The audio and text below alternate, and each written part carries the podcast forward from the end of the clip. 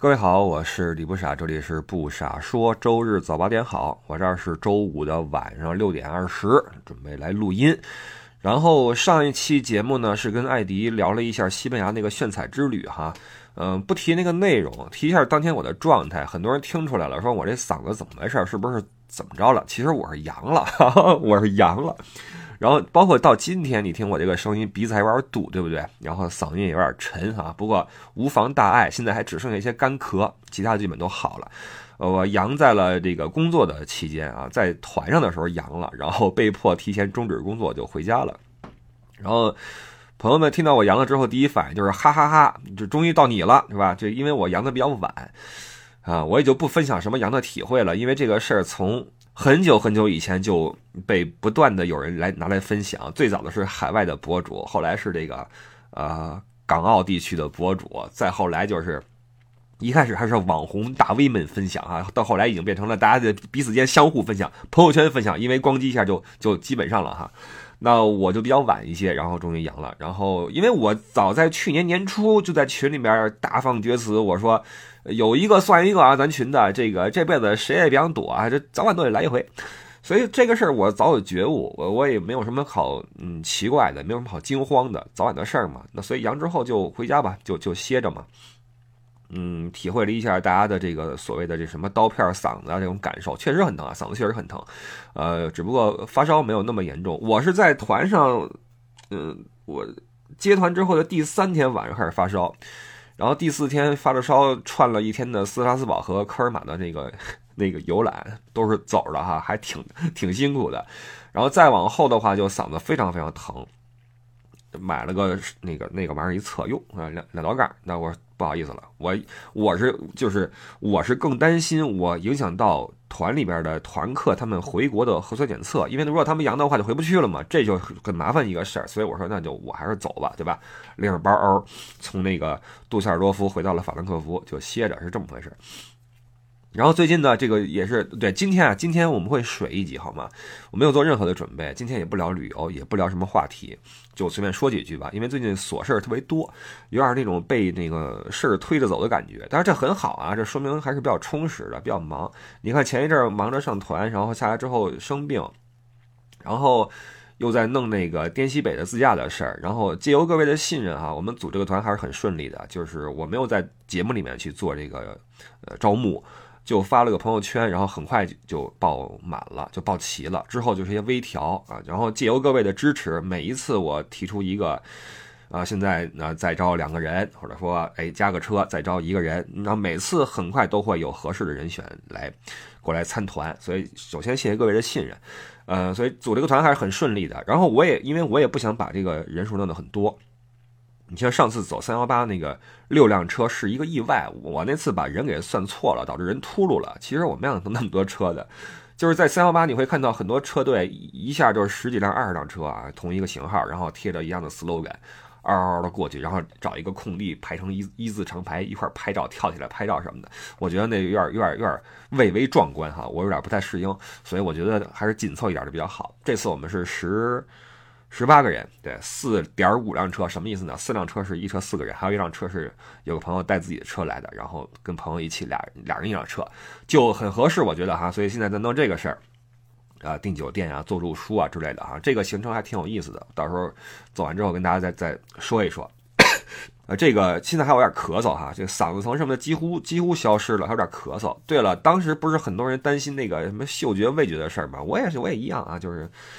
但是这个事儿我就还好，因为我从小就有鼻炎嘛，而且小时候我印象很深，那感冒之后就是闻不见气味，而且你们发现没有，平时我对美食什么的没什么需求，因为我有鼻炎，就会导致那个味觉不是很灵敏，所以我对那东西无大所谓，所以这个味觉这个事儿我不是太在意，几天之后就好了嘛，对吧？就好了，然后包括你身体的各种机能慢慢恢复呗，就是这样啊，这事儿就不提了。啊，然后说一下我要回国了啊，这个在周日要对，你看我这边上是一地的那个行李箱什么的，我还没收拾呢，还有四十八小时就要起飞了，还没收拾行李呢。呃，然后包括那个，尽管说德国已经不需要来自中国的游客出示核酸检测的证明，但是反过来中国还是需要从德国起飞的游客出示这个玩意儿，而且是行前四十八小时。尽管这个时间你听起来还比较的宽裕，对吧？但是因为我是转机，我在香港转机，哎，还要过一个夜。那我的第二段行程的起飞时间往前推四百小时的话，就意味着我只能在我起飞当天，也就是周日去做核酸检测，然后等着，呃，我上午做检测，下午出结果，还做那种加急的，还更贵一些哈。做这个，然后去上飞机，就就很麻烦，而且是没有任何意义的麻烦，你知道吗？没有任何意义，这个是。哎呦，不好意思啊，门开了，有风。所以这个最近就是些一些琐事儿。那在香港转机呢，会让我觉得有点意思。这个实不相瞒，实不相瞒，这是哥们儿第一次去香港，跟很多朋友不一样，因为很多人已经去的都麻木了，对吧？这个对香港的很多事情如数家珍，是吧？这个中环呀，呃，什么维多利亚港之类的哈，什么铜锣湾呐，等等等等等等，哪有好吃的，哪有什么好玩的，去很多次了。我是第一次，而且这是我第一次飞 C 叉，就是那个国泰航空第一次啊。也是因为国航的航班现在非常非常少，那个法兰克福飞成都，呃，现在一周一班，而且单程是九千多人民币，我我图什么呀，对吧？所以我坐国泰转一下吧，就是这么一个考量。那正好就可以去一睹一下香港的风采了。嗯，我我其实说说这个事儿啊，我其实，在内心中对香港的感受啊是有很大变化的。嗯，我现在想想，觉得我以前对香港的那种嗯感觉呢是非常有失偏颇的，因为最早对香港有一些概念啊，是小时候听一些流行歌曲嘛，你知道到九十年代的时候会有一些港台的歌曲到内地来，那随着这个听歌的时候，我就发现，嗯，比较全能的歌手往往出自那个对岸，你说是不是？你看那个对岸经经常出一些唱作人。比如说那华健呐，比如说呃上华公司的一票人呐，包括这个振乐呀，等等吧，一大堆都是那种自己的创作型。而香港呢，更多的是那种唱片工业化下做出来那种偶像歌手。你看四大天王什么的，你说四大天王自己写歌的话，那够一呛吧；自己填词的话，够一呛吧，对吧？所以我从小觉得这玩意儿。我会觉得还是唱作人更厉害啊，这说明你更有才华嘛。所以我一直以来我就基于此吧，包括一些呃看一些什么书啊，包括电视剧啊等等，我觉得香港这个地方好像论论文化底蕴的话，好像不如对岸，因为你从历史上来说也是嘛，香港历史非常非常短，我就会有一种觉得那是文化沙漠的感觉。但是我觉得这个这么想也不对，因为毕竟香港有自己独特的一些一些东西在。你看，我昨天我在搜这个这个事儿的时候，我看到一本书叫《回归二十年香港精神的变异》，这个“异”是那个易容术那个“异”，就是就是等于是变化啊，讲的是香港精神的一个变化。那挺厚一本书，里边有分很多章，那其中有聊到了这个狮子山精神呀，聊到了这个金融危机呀。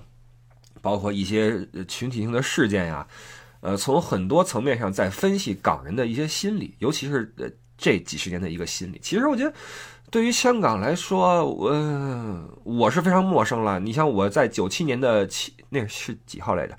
我还守在电视机前面那个熬夜看那十二点那个交接仪式呢。香港回归嘛，那时候作为一个学生，还觉得哇塞，特别那什么。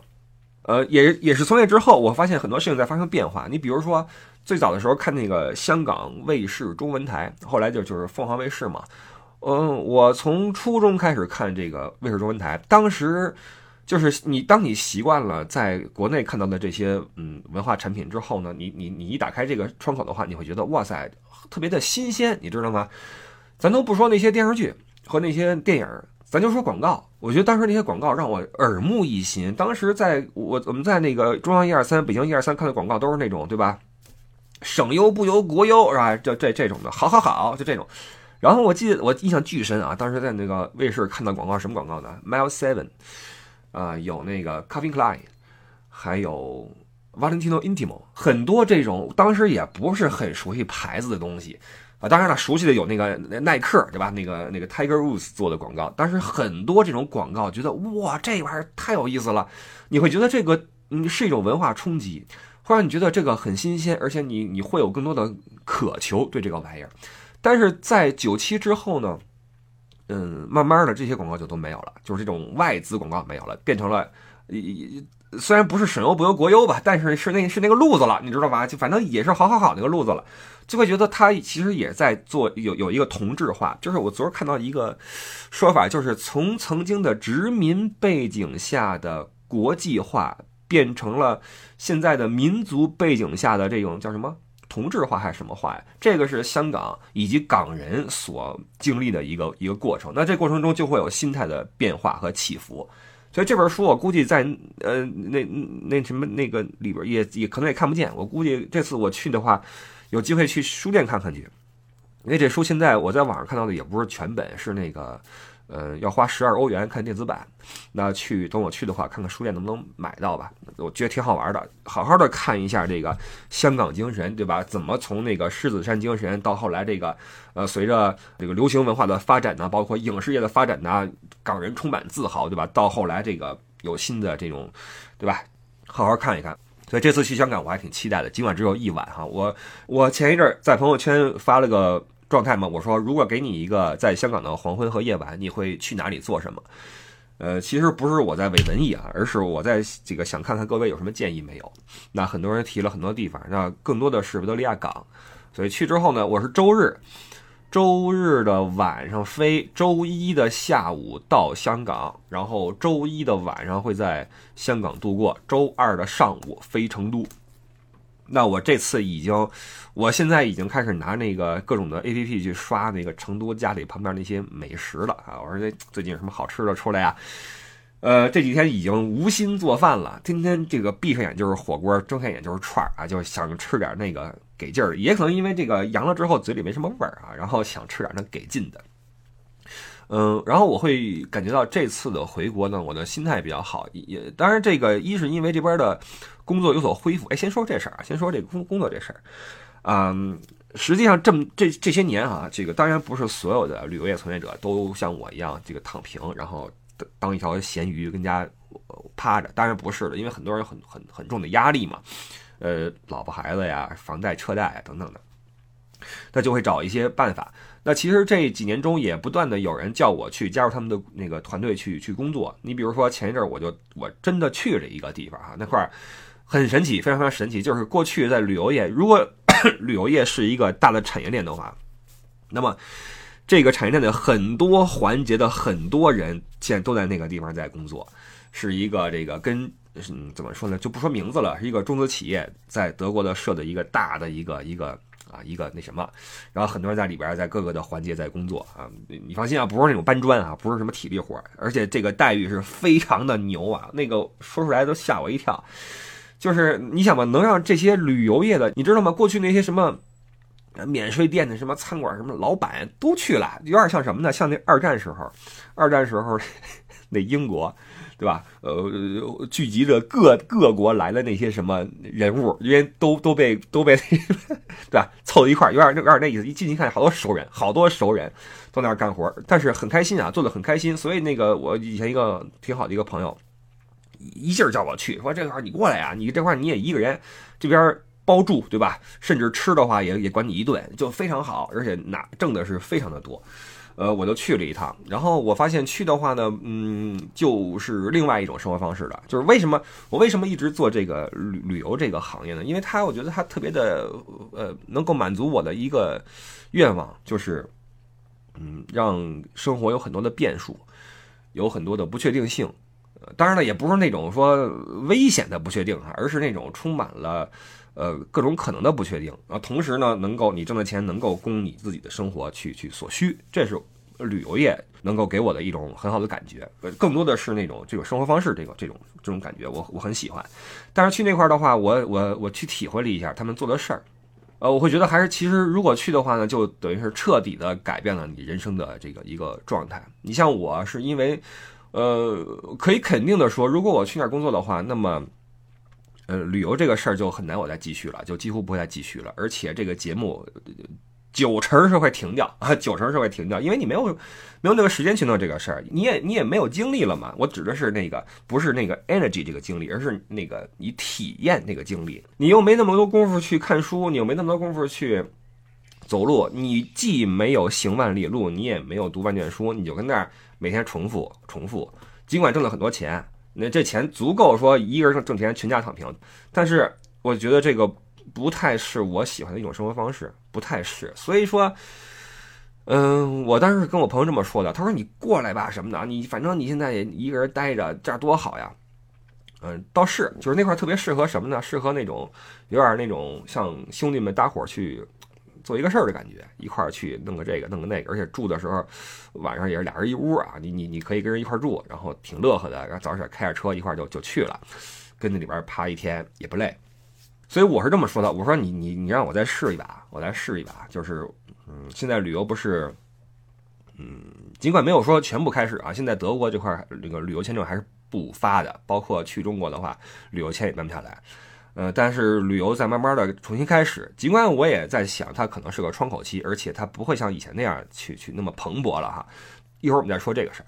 呃，但是呢，再给我一点时间，我想再试一试。嗯，不论是自己做乐游也好，还是看一看之后的商务团的这个数量也好哈，包括是在国内组点这种自驾也好呢。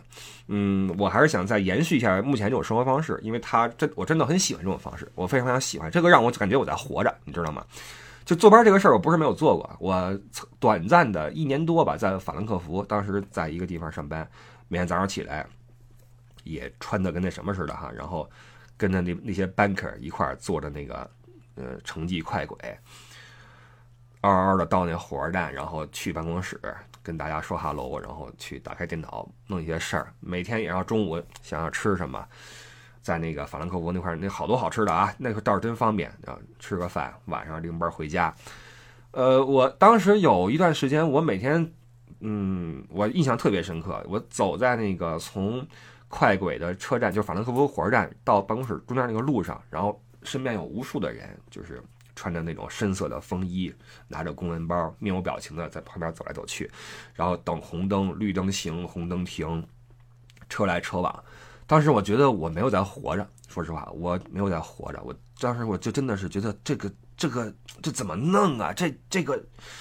这个每天这个上班这个事儿 是这怎么弄的？就我不知道为什么，我其实我从学生时代起，但是很多人会想以后的呃职业是什么，工作是什么，做点什么。我从来没有这种设想，从来没有过，我从来没有，我压根没有给自己想象一任何一个职业。我一直觉得自己跟家写写书就行了。对吧？但是事实证明这事儿也走不通，走不通。所以能够能够从事现在这个职业，我是非常非常的开心的，我我也非常的珍惜，对的。所以你就知道，过去的三年对我来说是挺挺难受的三年，嗯。所以现在再看看吧，就是如果说这个事儿还能继续的话，就继续；如果不能继续的话，那也可能就一咬牙就。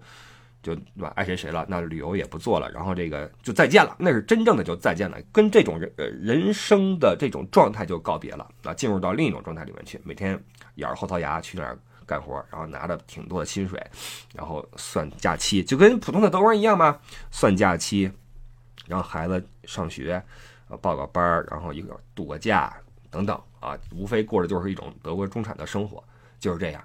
所以我们再再看一看，然后我们说一下旅游。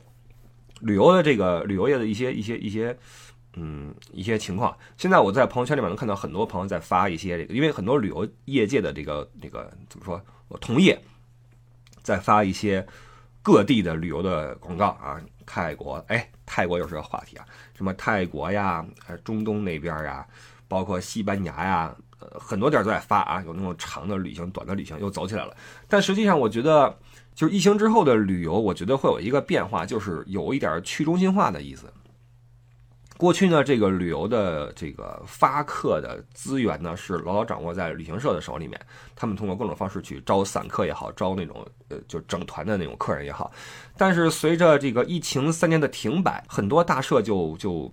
就大船嘛，它很难去去渡这个劫，要么就是陷入停滞，要么就是干脆就散了，对吧？或者说很多人都已经撤了。你像现在我认识的很多以前在旅行社的、以前在里面的工作的那个小姑娘们，现在都出来了，都在做别的。而且尽管说现在的旅行社在招他们回去，因为要要开始了嘛，但是在听到召唤的时候，他们真的会回去吗？不一定了，不一定了，因为谁也不知道。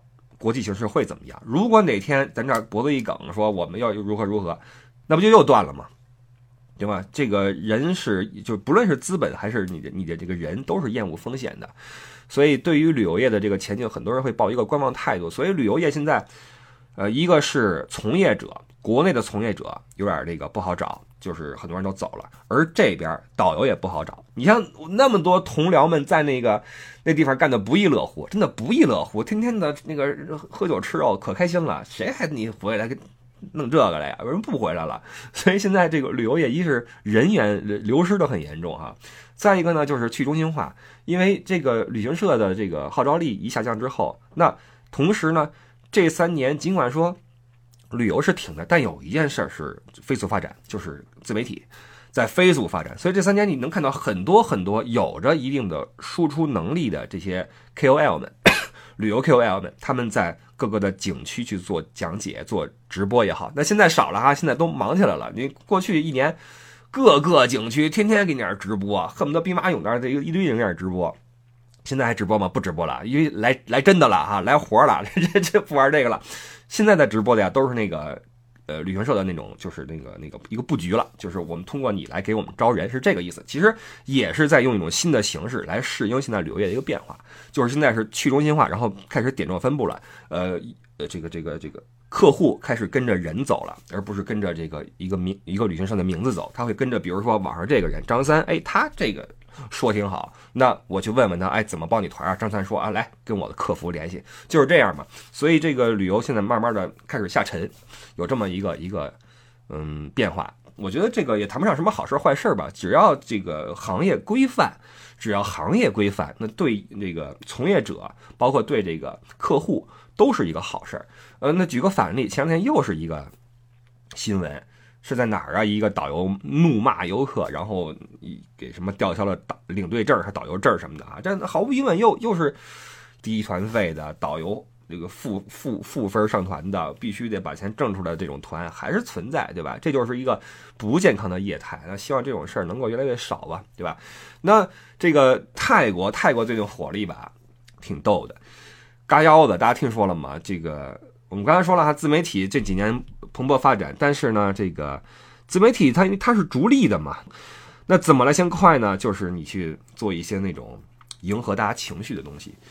呃，这块儿说到一个一个人类社会的一个现象，就是关于流言、关于谎言这个事儿。我这儿还有本书，什么《谎言诞生》还是什么呀？没看完那本书，就在讲那个是一个美国人写的，呃，讲谎言在人类历史上，包括在这个社会里边的发展的一些这个轨迹呀。包括这个心理的这个基本盘是什么？然后他他就列举了一些曾经在美国，比如说七八十年代曾经兴起过的谎言。朋友们，我跟你说，你看上去之后，你无比的眼熟，无比的，因为很多都是在咱们这儿也流传过。比如说，我说一个经典的一个一个留言，就是一个人带着自己的妻子去东南亚去旅游，好像就是泰国吧，然后去一个服装店，那个妻子去那个试衣间试衣服，然后再没有出来。丈夫怎么找找不着人，这人都没了。又过了 N 多年，这个丈夫去另外一个地方去旅游，好像也是东南亚，然后去看一个 freak show，对吧？看那种什么怪物表演，就看到自己的妻子被什么砍去了四肢，在地上翻滚，在做表演。这个你们多数人应该听到过这个这个留言，在咱们的中文的互联网里边也出现过。这我一看这书，好，这全世界通行。所以这个这个人类社会是一样的，就是。人类社会对于谎言、对于流言是有着一个根深蒂固的一种心理需求的。虽然它给你带来的是恐慌和和这种这个焦虑，但是这种恐慌和焦虑也许就是一个负负得正，就是它对冲了你内心中的某种恐慌和焦虑。比如说，也许你能够通过一些留言反推出一个结果，比如说，哇，还是我现在这个处境好啊，哇，还是家里安全呀，哇，幸亏我没有这样做。等等等等等等，就是很多留言，它其实是，尽管是，呃，贩卖焦虑，但是通过这个焦虑，它能够让你有一种安全感，就是你会觉得，哦，我那我还是挺好的，我我还是挺舒服的，对不对？它其实是有这么一种一种作用。那另外一种呢，就是它在消费你的某种情怀或者你的某种情绪，比如说，嗯，你你看这个这几年很多了，泰国嘎腰子，哎，泰国真冤。泰国几乎是旅游重新开放之后第一个就是官方层面、政府层面亲自出马向中国游客表示欢迎的国家吧。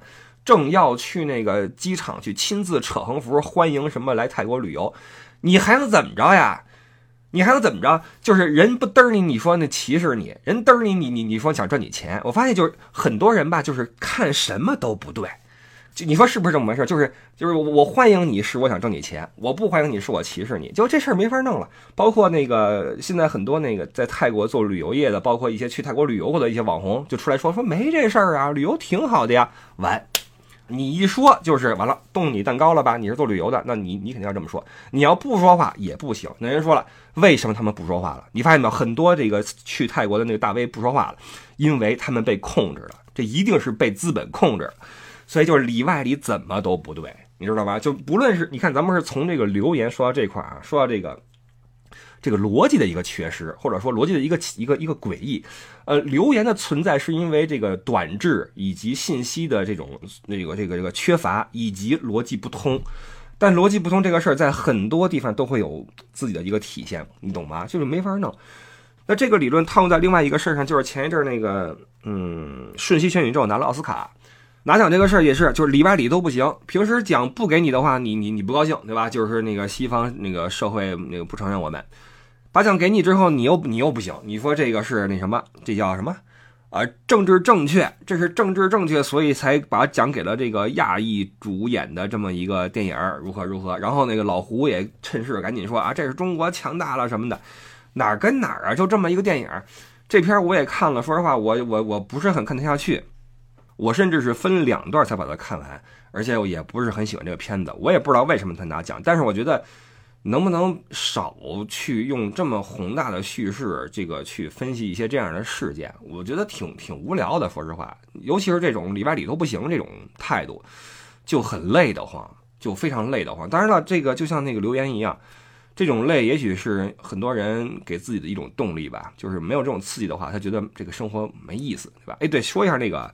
这个片里边那个谁，演那个税务不是税务是税务税务局那个那个老老太太，这老太太演的是真的好，就是看的时候让你觉得是，就近期我看了两个角色，让我真的是看了非常的难受。当然侧面说明演的真好，一个是这个《瞬息全宇宙》里边这老太太，另外一个是《狂飙》里边那王秘书，这俩人哇塞，分别代表着中国和西方社会里边那种顶官僚的那种。招人讨厌的人就是王秘书，不说了啊，你们都知道那种体，别别别别这么说，别这么说，别这么说，呃，就说那老太太，就是那种就是在西方生活过的朋友，你们大概其实都遇到过这样的人，尤其是那种在那个各个局里边做事的人，他就是他就能够通过呃完全是合理的、不出格的，但是是顶格对规则的使用。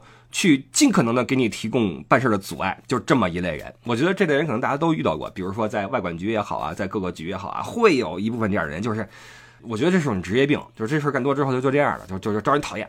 演的是真好，但是这人是谁？你们知道吗？这人居然是曾经那个是九五年吧，《真实的谎言》里边阿诺施瓦辛格啊，阿诺舒华辛利加。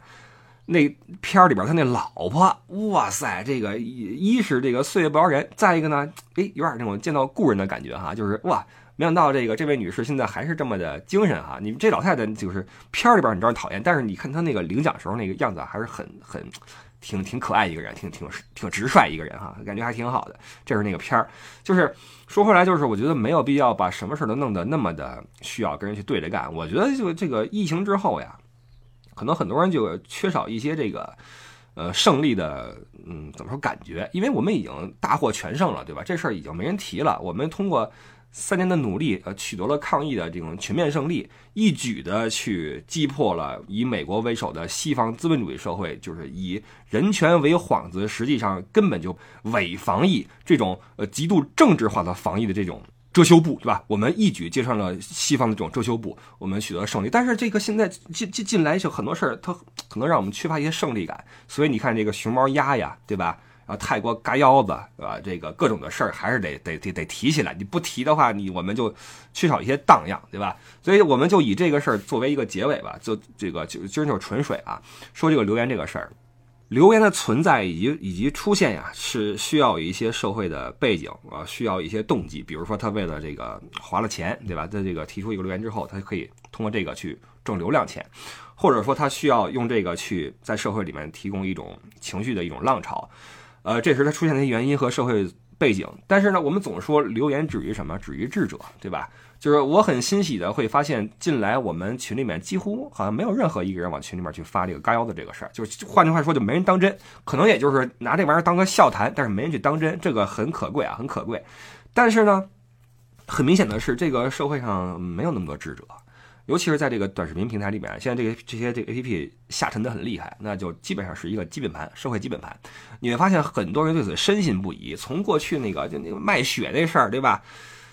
啊再往前推，还有另外一次，就是那个也是让对方的政府出面对此提出抗议，就是我们的自媒体，嗯，开始跟风的去造一种谣，说这个国家啊人口只有多少多少人什么的啊，但是至今都希望自己能够归属中国啊，他们以中国文化为荣，爱吃中餐，然后向往中国的生活，希望划入中国。这是前年还是大前年啊？有这么就。成天造那些小国的谣，什么那个不丹啊、尼泊尔啊，就就这这这这，给人造这种谣，然后对方是哪国我忘了，政府出面说这事儿不行，然后咱这边才把那些所有的这种视频给干了。那现在就是那个什么柬埔寨血奴是不是抽血，每天抽几管血，然后这个泰国嘎腰的这些事儿，他能够被自媒体炒成现在这个样子，让人觉得这个实在是太不应该了。呃，还是那句话，它既满足了很多人挣钱的需求，也满足了很多人以此来证明自己在不断的胜利的一个需求。但是值得欣喜的是，这个泰国嘎腰的这个留言呢，我这个官方已经出来了，应该也在制止这个事儿，就是这个事儿已经有点不像话了，对吧？呃，好吧，就是就是感慨几句啊，感慨几句。那我我相信以后还是会不断的出现这种留言啊，尤其是这国也不行了，那国不行了哈，那最后无疑就是啊。呃，风景这边独好，好吧，呃，不说这么多了，然后这就是今天的一个内容，然后周日周一到香港，然后好好的逛一逛，回头跟各位来说一下体会吧，好吧，然后四月七号呢，就是我们四月七号是哪一周啊？OK，那就是四月七号的那一周在路上了就已经，那到时候看看怎么去弄那个节目吧。四月七号出发，在大理集合，然后我们就开始。全部的一个八天的滇西北环线的一个自驾，全程大约是一千三四百公里吧。到时候我会拍一些小视频啊，包括做些节目给各位，好吧？好，就说这么多。然后希望能够在这个旅游的这个路上啊，走得更安稳、更长远一些啊。希望这个生活方式还能够继续，也希望我们这个节目呀能够一直做下去。呃，谢谢各位支持，我是李不傻，我们就下个周日早八点见，拜拜。